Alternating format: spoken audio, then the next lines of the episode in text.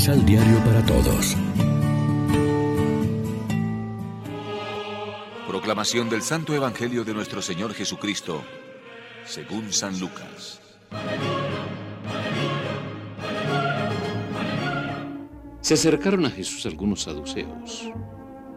Estos son hombres que no creen en la resurrección de los muertos y le preguntaron, Maestro, Moisés nos enseñó lo siguiente. Si uno tiene un hermano casado que muere sin dejar familia, debe casarse con la viuda para darle un hijo, que será el heredero del difunto. Había pues siete hermanos. Se casó el primero y murió sin dejar familia. El segundo y después el tercero se casaron con la viuda. Y los siete murieron igualmente sin dejar familia. Finalmente murió también la mujer. Esta mujer, si hay resurrección de los muertos, ¿de cuál de ellos va a ser esposa? Puesto que los siete la tuvieron por esposa. Jesús les respondió. En este mundo los hombres y las mujeres se casan. Pero los que sean juzgados dignos de entrar al otro mundo y de resucitar de entre los muertos, ya no se casarán. Sepan además que no pueden morir porque son semejantes a los ángeles. Y son hijos de Dios, pues Él los ha resucitado.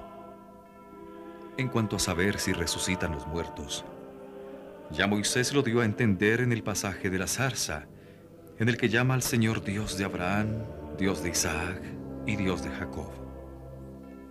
Ahora bien, Dios no es Dios de muertos, sino de vivos. Lección Divina En este 6 de noviembre celebramos el 32 domingo del tiempo ordinario y como siempre nos alimentamos con el pan de la palabra. La pregunta sobre los siete hermanos que se casan con la misma mujer no es importante. La respuesta de Jesús sí lo es. Les dice ante todo que existe la resurrección, cosa que negaban los saduceos. Les asegura que los que han sido juzgados dignos de la vida futura son hijos de Dios y participan en la resurrección porque Dios es Dios de vivos y nos tiene destinados no a la muerte, sino a la vida. Lo que nos dice Jesús es que nuestro destino es la vida, no la muerte. Un destino de hijos llamados a vivir de la misma vida de Dios y para siempre en la fiesta plena de la comunión con Él.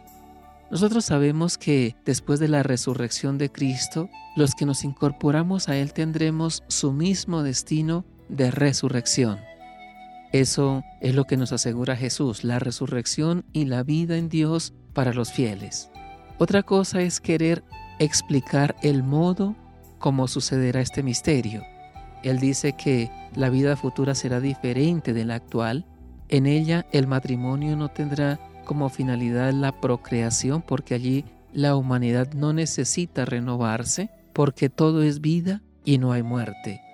Ya no pueden morir, son como ángeles. No explica cómo es la otra vida. Eso sí, será muy distinta de la actual. Resucitar no significará volver a la vida de antes, sino entrar en una nueva realidad. No somos muy dados a mirar al futuro preocupados como estamos por el presente y sus problemas. Según en qué círculos hablar de la otra vida produce reacciones parecidas a las de los saduceos. Se intenta olvidar o ridiculizar esa perspectiva. Sin embargo, es de sabio recordar en todo momento de dónde venimos y a dónde vamos. La palabra de Dios nos invita a tener despierta esa mirada profética hacia el final del viaje que pronto o tarde llegará para cada uno. Este mundo no es nuestra meta. Estamos destinados a la plenitud de la vida en Dios, aunque no sepamos cómo. Reflexionemos. ¿En qué se basa nuestra fe cristiana en la resurrección? ¿Cómo podemos vivir concretamente desde ya la realidad de la resurrección? Oremos juntos. Señor, Enséñanos a vivir en sintonía con los valores del Evangelio y en diálogo con Jesús resucitado para poder ir preparando también nuestra vida en la eternidad. Amén. María, Reina de los Apóstoles, ruega por nosotros.